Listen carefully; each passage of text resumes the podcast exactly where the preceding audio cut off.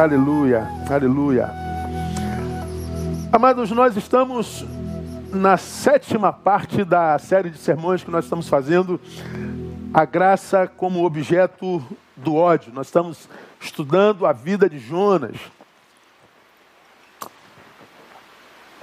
E eu estou muito feliz pelo que uh, eu tenho colhido de testemunho nessa, nessa, nessa série, irmãos, tanto testemunhos legais, assim, pessoas dizendo, poxa, pastor, eu nunca consegui ver isso na vida de Jonas.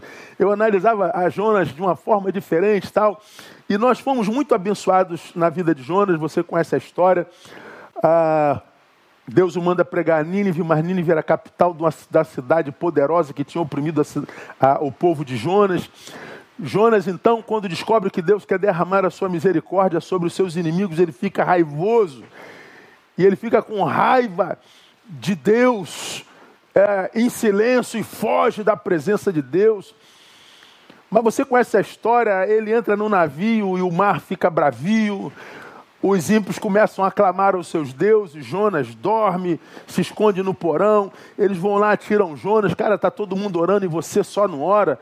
Clama ao teu Deus, talvez seja o teu Deus que quem vai nos livrar. Então ele diz: Não, ainda assim ele não ora. Ele diz: A desgraça no barco sou eu. Me joga no mar que a desgraça acaba. E eles jogaram Jonas no mar, a desgraça acabou, ele era a razão da desgraça no barco.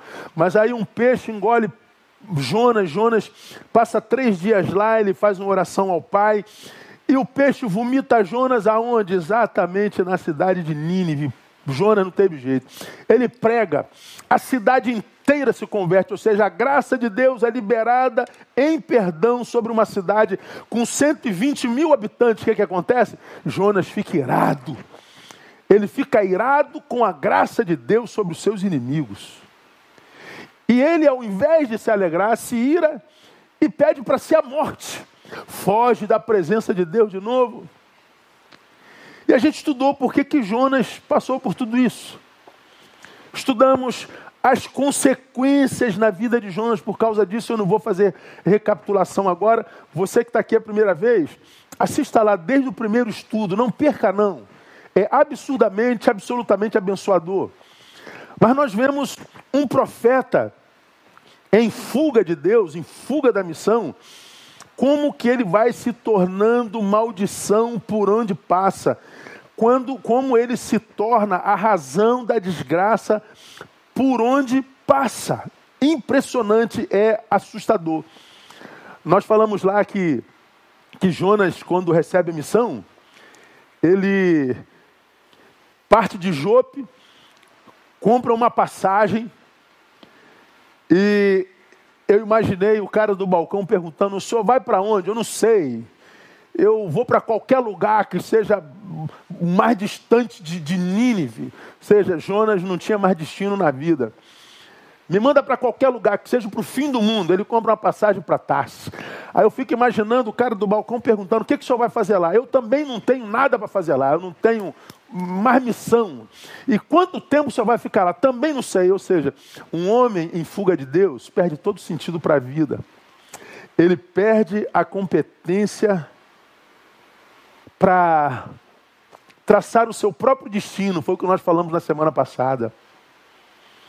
Um homem, quando foge da sua missão, da sua vocação, ele perde competência para traçar o próprio destino ele se torna maldição por onde passa. É impressionante, porque a sua vida se desconfigura. Nós falamos lá, ele, ele sai de casa, vai para o porto em Jope. Do porto, ele desce para o navio. Do navio, ele vai para o porão. Do porão, ele é jogado no fundo do mar. No fundo do mar, ele vai para o fundo do estômago do peixe. Ele vive um processo de decadência. Acontece o mesmo com a gente. Quanta gente em estado de decadência, em estado de decomposição existencial em vida, porque está fugindo da missão, porque se tornou inimigo da graça sem saber, por causa de suas teologias, por causa de sua ideologia, por causa da sua desconstrução, se tornou um ex-obediente, um desobediente. Jonas virou a razão da desgraça daquele barco. Teve que ser jogado fora. Hoje, irmãos, e no próximo domingo, eu gostaria de compartilhar com vocês uma história bem semelhante a essa, a de Jonas.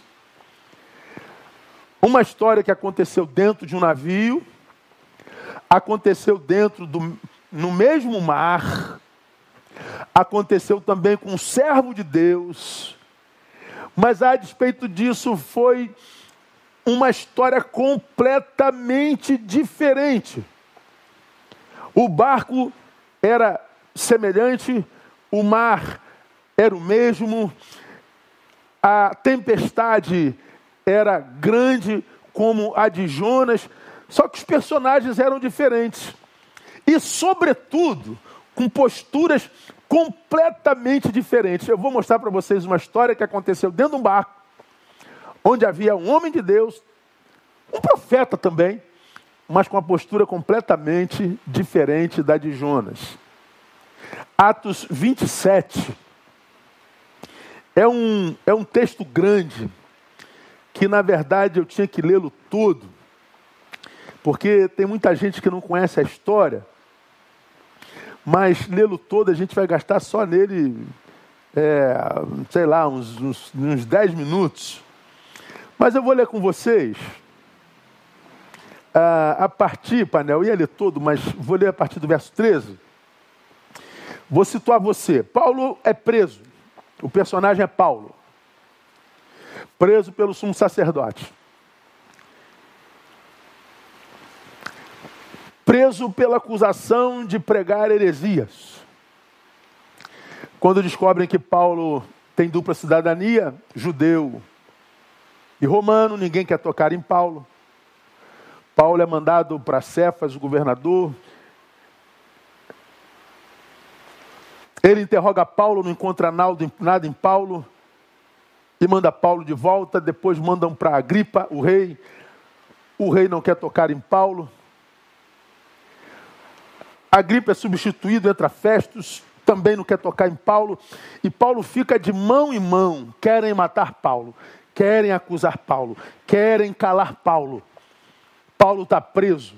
Paulo diz: Eu não quero mais ir para a mão de ninguém, eu apelo ao imperador. Então ele é posto dentro de um barco com 276 presos e ele parte para estar com o imperador. Esse barco enfrenta uma tempestade semelhante à de Jonas.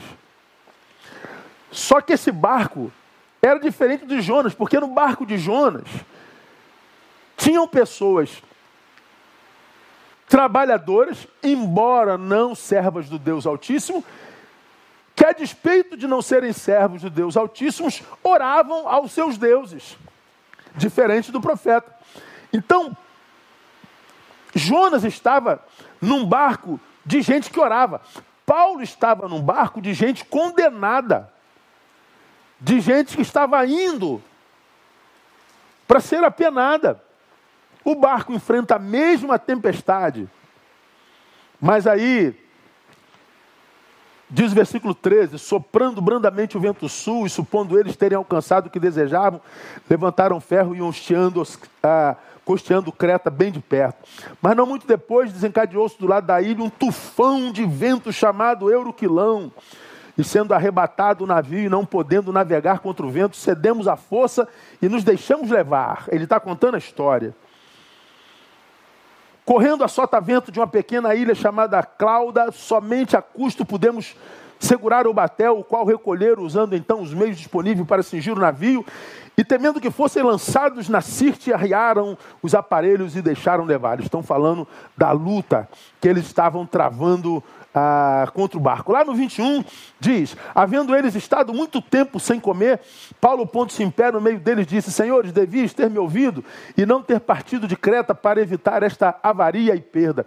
Porque quando eles estavam partindo de Creta para Roma, Deus havia revelado a Paulo: hum, diga para eles não irem, porque eles vão enfrentar um mar absurdo. Bom, Paulo não é marinheiro, é filósofo, é teólogo, não entende de mar. Os marinheiros, evidentemente, não ouviram partiram. E a tempestade veio. 22. E agora vos exorto a que tenhais bom ânimo, pois não se perderá vida alguma entre vós, mas somente o navio. Porque esta noite me apareceu um anjo de Deus, de quem eu sou e a quem sirvo, dizendo: Não temas, Paulo, importa que compareças perante César, e eis que Deus te deu todos os que navegam contigo. Resultado: esse barco se perde, mas ninguém morre, eles chegam à ilha de Malta. Ninguém morre. Há um trecho no texto em que o mar fica ainda mais bravio, o barco começa a se desmontar e alguns apavorados ameaçam a pular no mar e Paulo diz: "Não, ninguém pule, ninguém saia desse barco, porque se sair eu não garanto a vida. O meu Deus me disse que ninguém se perde, mas se ficar no barco". Eles voltaram para o barco. Bateram nas pedras nas ilhas, na ilha, o barco se perdeu, ninguém morreu. Veja, de um lado, Jonas é a maldição dentro do barco. Do outro lado, Paulo é a bênção dentro do barco. De um lado, Jonas é a razão da morte possível. É, é o câncer que tem que ser extirpado para que todos se salvem. Do outro lado, Paulo é a saúde que impede que todos os outros adoeçam e morram. Olha que coisa interessante, irmão. Duas histórias parecidas com personagens distintos que, por causa da sua presença no barco, conseguem resultados também tão distintos. Agora, a pergunta que a gente começa a trabalhar com vocês nessa manhã e no domingo que vem: por que dois homens que criam no mesmo Deus, vocacionados pelo mesmo Deus, passando pelas mesmas adversidades, por que, que esses dois homens agem de forma tão diferentes? E não acontece também conosco?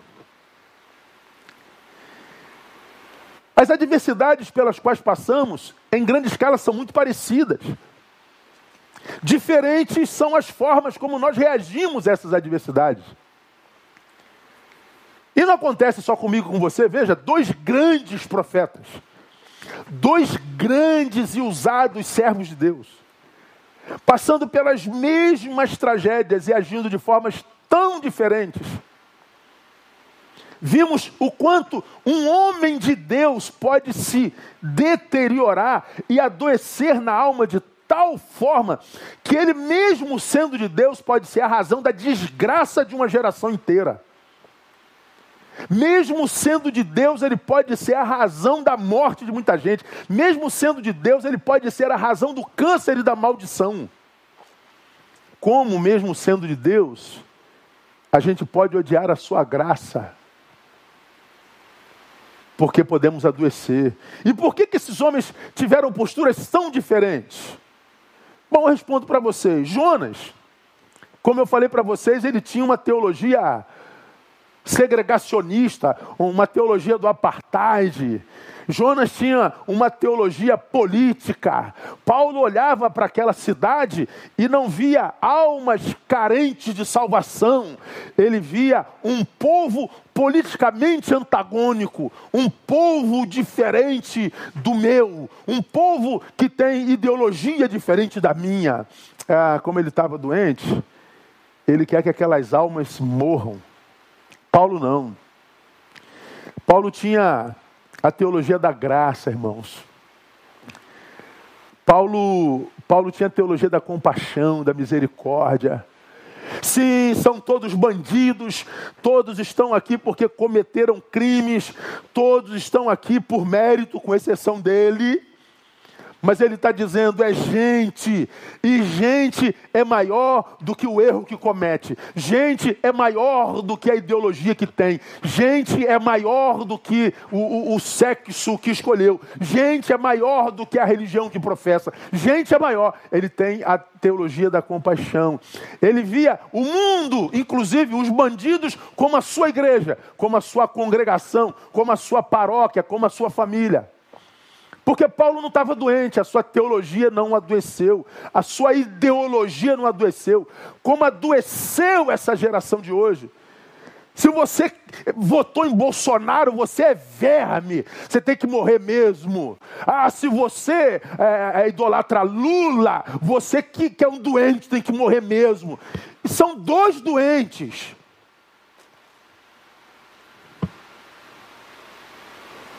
As ideologias roubaram do ser humano a sua capacidade de estabelecer valores saudáveis. Se você não pensa como eu, é verme.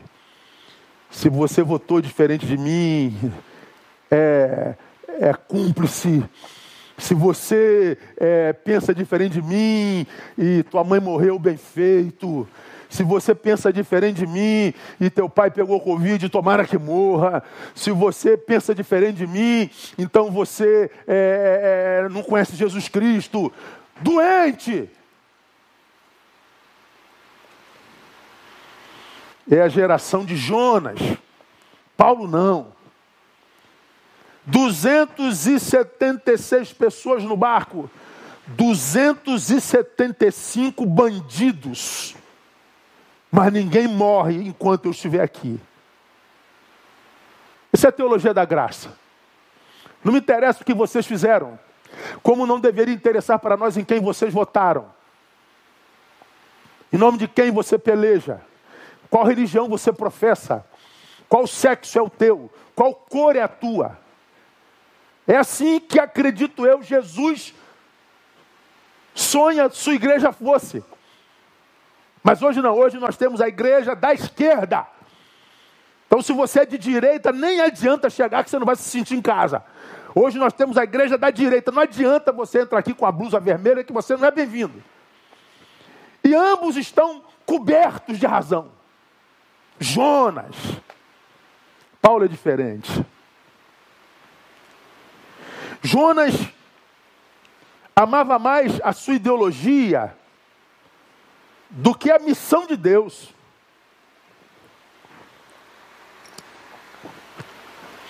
O que, que você pensa sobre os assírios, Jonas? Raça do diabo, porque oprimiu meu povo. Nínive, a sua capital, gente maldita.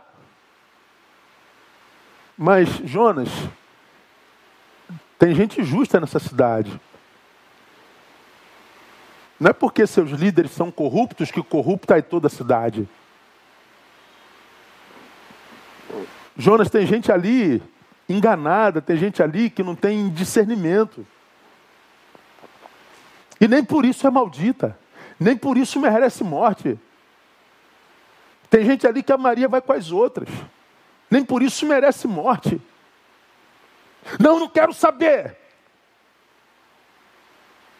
Tá bom, você não quer saber, Jonas, mas a missão de Deus tua é ir lá e ganhar essa gente. Não vou, porque Jonas amava mais a sua ideologia do que amava a missão de Deus.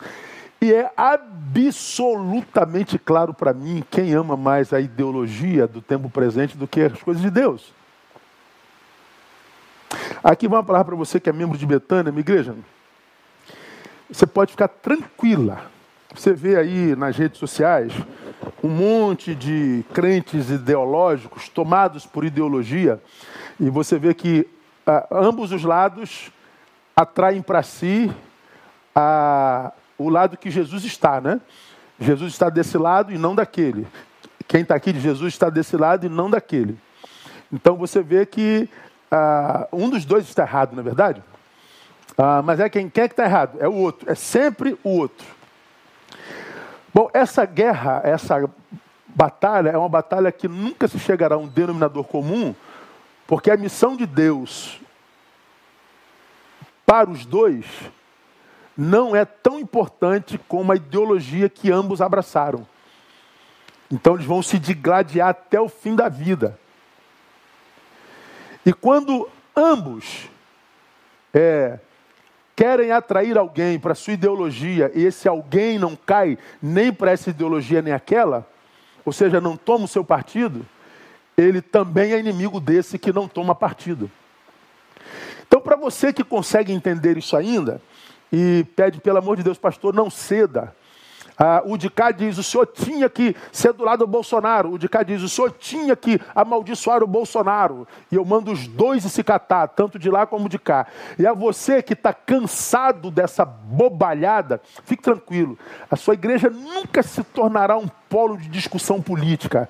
Seu pastor nunca cederá a essa idiotice. A gente pode discutir política em qualquer lugar, mas na igreja você vai ter palavra. Na igreja você vai ouvir de Deus e de Jesus de Nazaré. Você vai ouvir como que ele deseja que nós nos posturemos no mundo.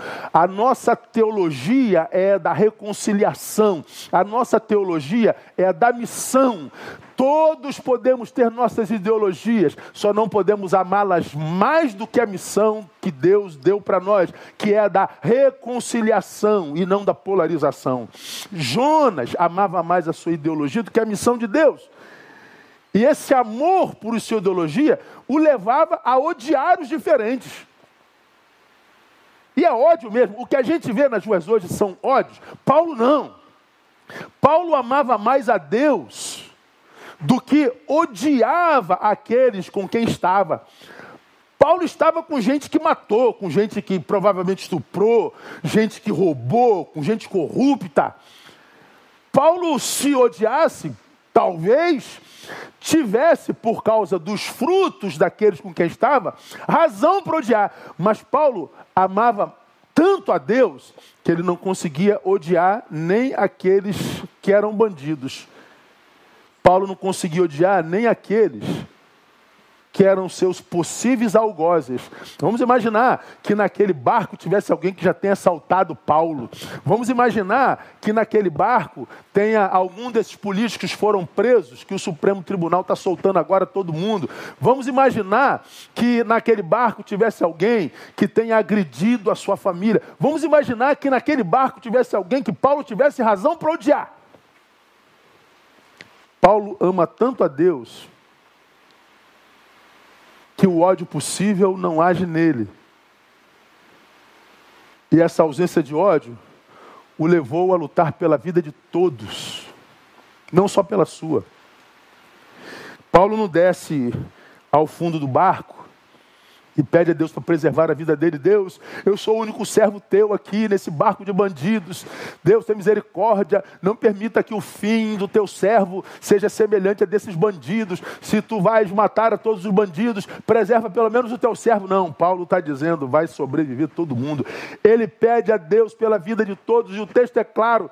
Paulo, eu lhes dei as vidas desse barco.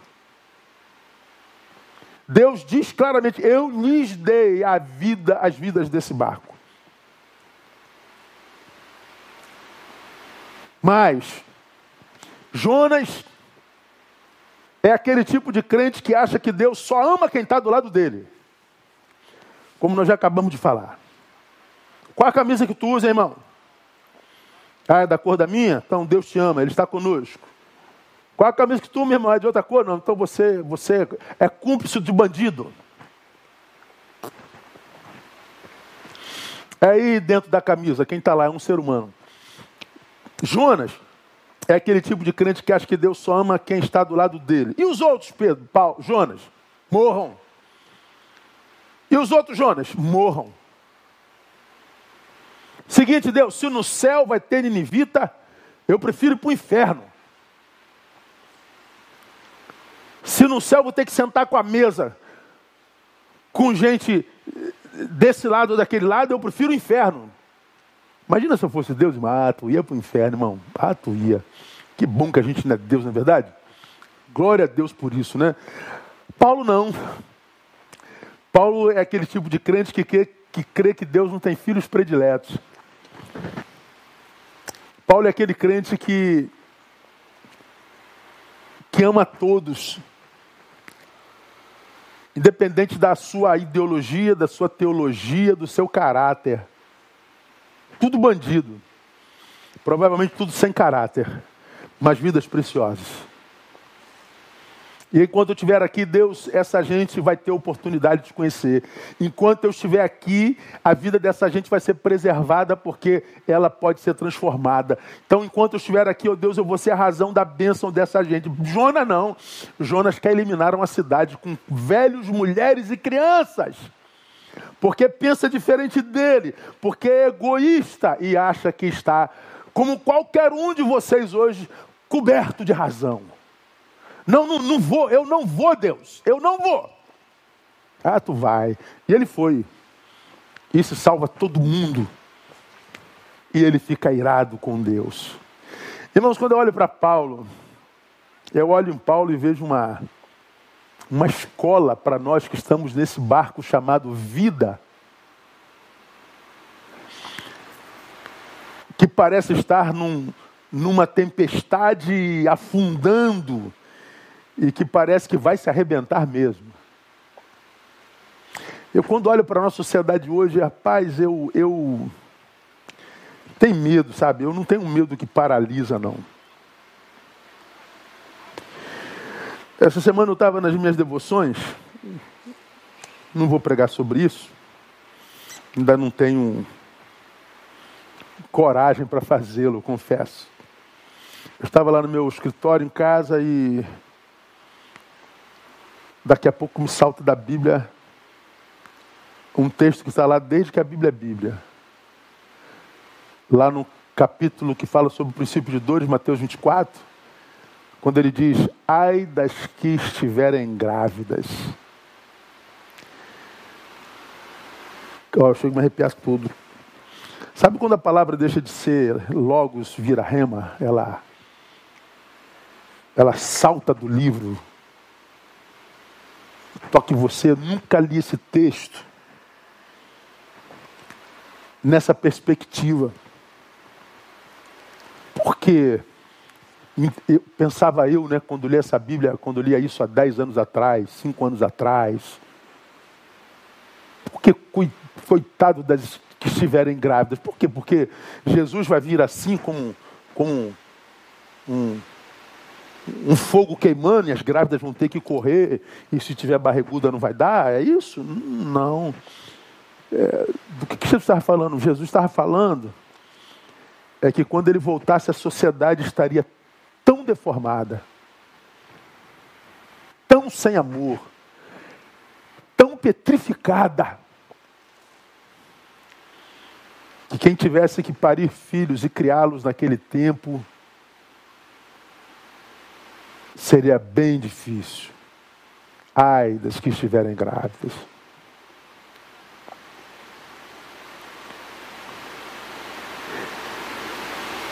E eu oro pelas que estão diante da missão de criarem filhos nesse tempo. A gente que está envelhecendo, nós ainda tivemos influências das gerações passadas. Você que está aqui tem um pouco menos do que eu, mais do que eu, Sabe do que eu estou falando? Tempo em que a gente jogava bola e parava a bola para o velhinho passar. Tempo que se falava um palavrão e pedia desculpa porque tinha um adulto perto. Você que jogava bola no campo, a gente moleque jogando nossa peladinha, chegavam os adultos, a gente tinha que sair. Ah, chegaram os mais velhos, oh, até isso acontecia. Tempo em que havia humanidade em nós, respeito. Tempo que crianças eram anjos e não objetos de desejo sexual. Num tempo em que nossas esposas eram a extensão de nós mesmos e não vítimas de feminicídio. Num tempo em que nós ainda estávamos aqui. Porque agora que parece que sobrou em nós foi o bicho. A sociedade que a gente construiu é absolutamente desesperançar, desesperançadora. A gente olha para isso, nossa esperança vai fenecendo. Porque nós estamos numa geração de Jonas. Não pensa igual a mim, verme. Não votou igual a mim, idiota. Maldito. Eu estou falando palavrões gospel, tá? Porque tem os que não são gospel que não dá para falar aqui. Fomos polarizados em pretos e brancos, mulheres e homens, direita e esquerda. A gente não pode falar mais nada, porque todo mundo se ressentem, ressente, distorcem tudo que se diz para justificar o ataque. Chegamos num tempo onde ter paz é viver um inferno, porque a pessoa tem que se encontrar consigo, porque ela não consegue mais viver em paz, ela tem que entrar em treta, em briga, porque ela perdeu a competência para ficar em paz com seus próprios pensamentos, com seus próprios desejos, porque ela se angustia perdemos a capacidade para viver em paz. Paulo, para mim, é uma escola para esse tempo. Porque parece que a nossa vida está nesse mar que vai nos afundar, nos jogar nas pedras, indubitavelmente. O nosso fim, para mim, está cada vez mais próximo. Paulo carrega para mim as marcas de um servo de Deus preparado para navegar sobre, sobre esse caos no que a existência se transformou. Quanta angústia, meu Deus do céu, quanta dor, quantos gritos silenciosos eu tenho dito nesses últimos meses e ninguém escuta. Estamos absolutamente sós no mundo todos afetados. Eu olho para Paulo e Jonas e vejo, meu Deus, que diferença. Paulo, para mim, é a escola para quem está vivendo nesse tempo caótico que a gente vive. Ele tem as marcas que eu acho que um homem precisa ter por esse tempo. Que marcas são essas? Eu vou lhes passar uma hoje. Depois, domingo que vem, eu lhes passo as demais. Quais as marcas que eu vejo em Paulo que eu acho que a gente precisa muito para esse tempo, para esse barco chamado vida que está sobrando? Primeira marca, bom senso. Como falta hoje, meu Deus do céu. Quando a gente vai no versículo 9, havendo decorrido muito tempo e tendo se tornado perigosa a navegação, porque já pass havia passado o jejum, Paulo os advertia, dizendo: Senhores, vejo que a viagem vai ser com avaria. Cara, eu adoro isso. E muita perda, não só para a carga e o navio, mas também para as nossas vidas. Ah, eu sou apaixonadão por um negócio desse. Aí você é maluco, pastor? É, talvez eu seja. Porque o cara está falando de uma possível desgraça, o senhor está dizendo que ama? Amo. Porque Paulo não nega a realidade. Paulo não, não falsifica dados da realidade. Paulo não é marinheiro, não é profissional do mar, não entende de navios. Mas é um homem de visão holística, integral. Ele vê para além do alcance, mesmo não sendo Lion, do Thundercat. Ele está vendo os profissionais correndo para lá e para cá. Os sábios a respeito de mar, os entendidos de navio, ele percebe que os que são responsáveis por dirigir a situação estão perdidos, como nós hoje. Os sábios estão confusos, confusos. Paulo está olhando e ele está traçando o seu diagnóstico. E ele diz: Senhores, dá licença, eu não sou profissional da coisa, mas tem coisa que das quais vocês não são profissionais. Eu sou bom de diagnóstico. E não há dúvida, essa viagem vai dar ruim. E não vai dar ruim só para o barco, só para a carga. Nossas vidas podem se perder. Paulo, ele ele está vivendo no concreto do mundo. É possível que a gente perca tudo. É possível que nós morramos, inclusive. E eu acho isso legal. Sabe por que eu acho legal? Porque não é o que a gente vê nos crentes modernos. Os crentes modernos diriam: não, esse mar está amarrado em nome de Jesus. Todo espírito de tempestade está amarrado em nome de Jesus. Não, não se desfaçam dessas cargas, porque essa prosperidade é bênção de Deus. Ah, os crentes são assim. Eles não admitem a hipótese do fracasso. Por isso, grande parte dos nossos são fracassados. São fracassados. Na Bíblia, nós vemos esse Paulo, que é um intelectual, curando doentes. Nós vemos o lenço de Paulo curando. Nós vemos a sombra de Paulo curando. Nós vemos Paulo expulsando o demônio. Nós vemos, nós vemos Paulo ah, discernindo espíritos. E tendo discernido o Espírito, nós vemos Paulo pregando com unção, nós vemos Paulo é, é, pondo em xeque os sábios e os reis, mas não é irracional, ele não é doido. Ele não vive uma espiritualidade fantasiosa, ele não nega a realidade, ele admite a possibilidade da tragédia. Se fosse um crente hoje, Paulo seria taxado de, de um sem fé. Que é isso, Paulo? Como é que você está falando que, que vai, vai acontecer uma desgraça? Para aquela boca, Paulo. Você acha que, que, que Deus não está aqui nesse barco? Nós estamos aqui. Vamos acreditar. Paulo está dizendo: Eu acredito, mas eu não falsifico a realidade, irmão. Ele está dizendo: há realidades que dependem exclusivamente de Deus. Há realidades que dependem do nosso bom senso, da nossa sabedoria, da nossa postura, da nossa maturidade.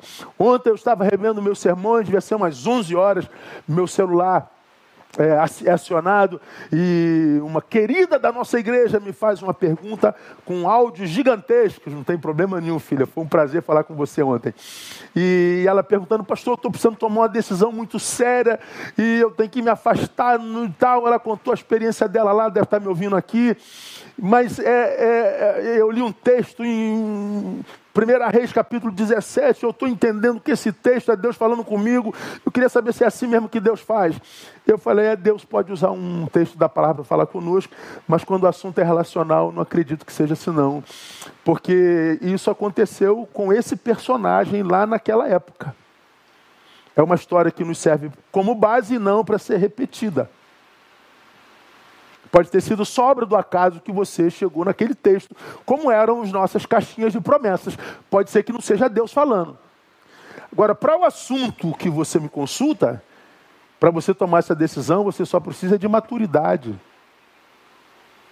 Você precisa de sabedoria, discernimento, você precisa de amor próprio. Porque nem sempre a gente vai abrir a Bíblia, Deus dizendo, casa com esse menino que está sentado há duas vagas do teu lado esquerdo. Casa com essa menina que está sentada no terceiro banco atrás de você. Não é assim que a Bíblia age.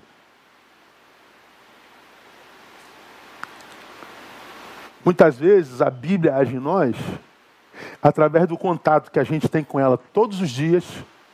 E através desse contato diário, ela vai nos tornando um ser humano melhor, um ser humano espiritualmente maduro, para quando chegar a questão, eu já esteja pronto em sabedoria e discernimento para tomar a decisão. Então a Bíblia não falou na hora, ela veio falando esse tempo todo, a ponto de me preparar para esse momento, para essa decisão. A gente precisa de maturidade. Ela entendeu. Ela falou: já sei exatamente o que eu tenho que fazer, pastor. Então toma a sua decisão e banca a sua decisão. Hoje, muitos crentes Eu acho que a maioria deles não consegue fazer isso.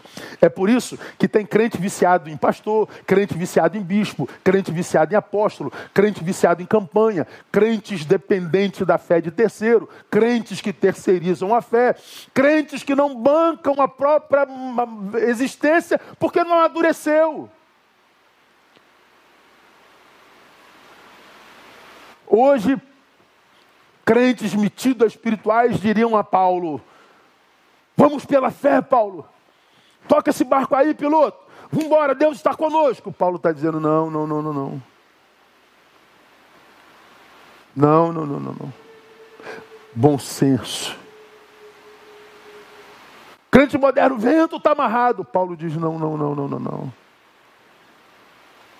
A gente tem que pensar.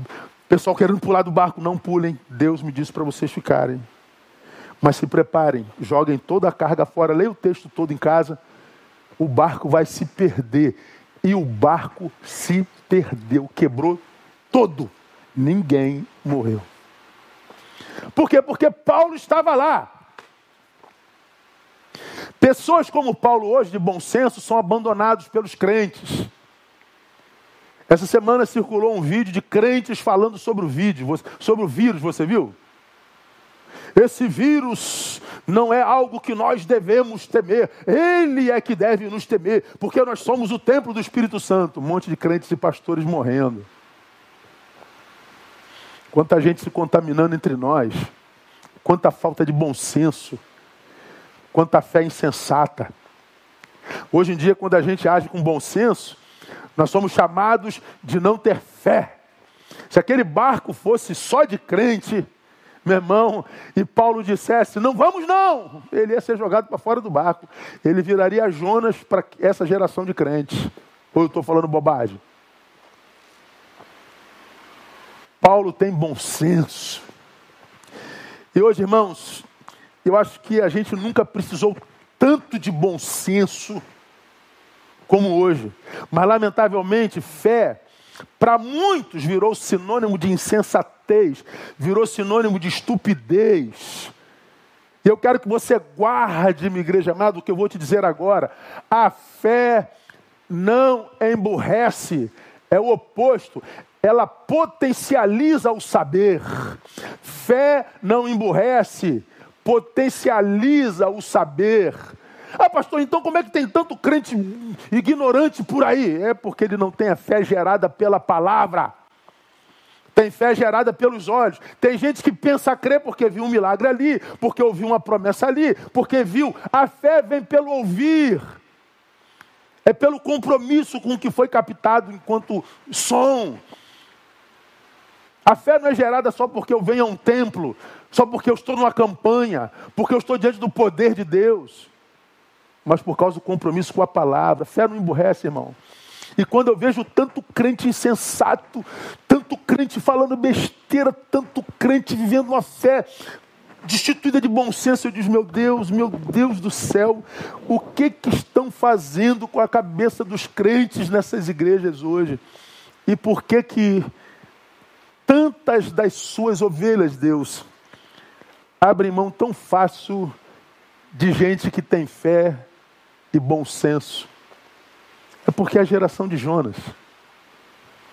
Jonas vai ali, não vou mesmo, não vou, não quero saber, Deus. Quero que essa gente morra. E o cara está coberto de razão. E vai para o porão do barco e, e, e não ora. Na hora de trabalhar, ele dorme. Vira a desgraça do barco. A decadência continua, ele vai jogado para o fundo do mar. No fundo do mar, ele vai para o estômago de um peixe. Ele vai em processo de decadência, mas o cara não se quebra. O ego era gigantesco. E a palavra não chega à alma que está sequestrada pelo ego. Não chega. Meus irmãos, nós estamos num barco que parece que vai afundar.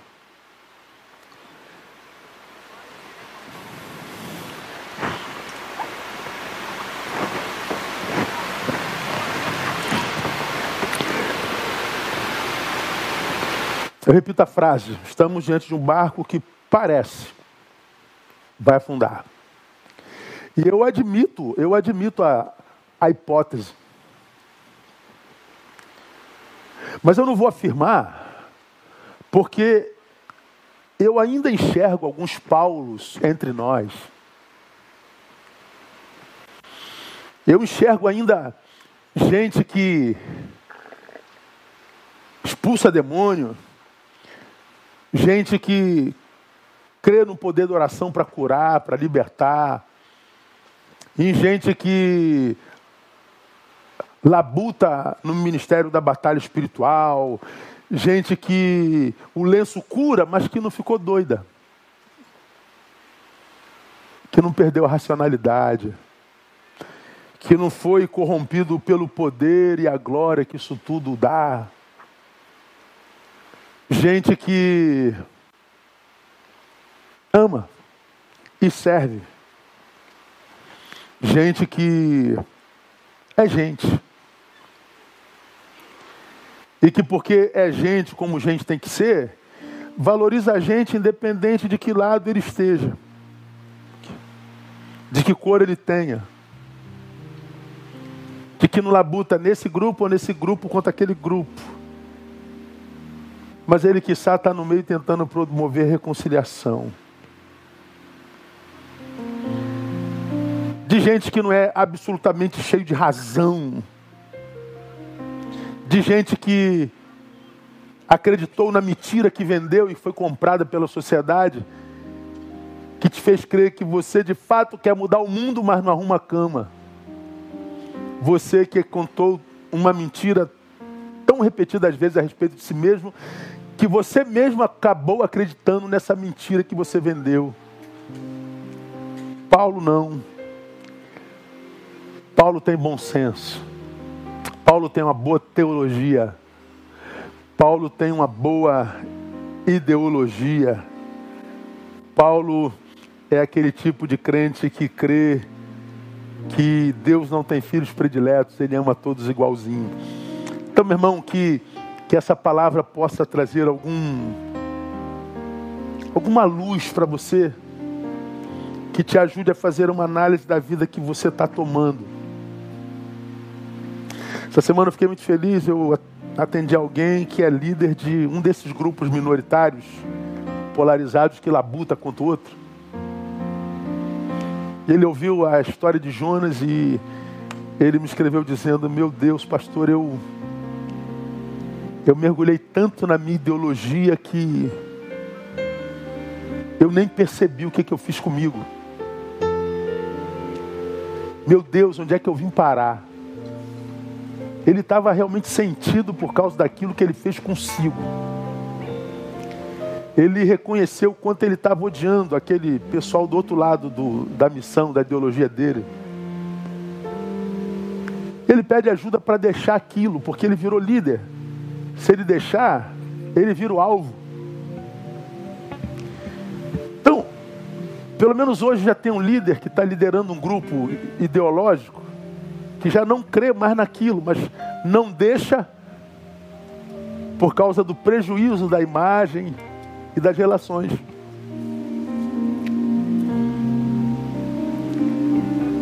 Meu irmão, os equilibrados estão cada vez mais raros entre nós. Mas eles existem. Cuidado com aqueles líderes polarizados que estão por aí, impossibilitando acesso dos diferentes, fechando as portas para os opositores. A igreja de Deus não pode ser assim. Eu quero dizer para você que está aqui polarizadíssimo, você que ama, porque de direita o teu líder mais do que Jesus, você é bem-vindo aqui. E para você que odeia o líder mais do que odeia o diabo, também é bem-vindo. Desde que você aqui ame a Jesus e se dirija ao seu próximo, ao seu irmão, só se for para abençoar. E se não for, que você desenvolva a arte do silêncio. que para mim é um dos mais profundos discursos que num tempo de tantas falas alguém pode fazer. E que Deus te dê a graça de poder escolher o teu líder com sabedoria, cuidado com os polarizados. Que Deus nos mantenha equilibrados, que Deus nos mantenha saudáveis nesse tempo de gente tão afetada pela produção da própria sociedade, que Deus nos dê a graça de vivermos a experiência de Paulo e não a de Jonas. Que nós nunca nos tornemos inimigos da graça de Deus. Pelo contrário, que ela seja nosso alvo, que ela seja nossa missão, que ela seja o produto que compartilhamos, para a glória de Deus e para o nosso bem-estar. Amém, amados? Deus abençoe vocês. Domingo a gente está de volta e a gente termina essa série de estudos sobre Jonas. Começamos outra no, no primeiro domingo de, de abril e Jonas a gente termina na semana que vem mostrando essas marcas do homem por esse tempo que é na vida de Paulo, nessa experiência no navio que ele teve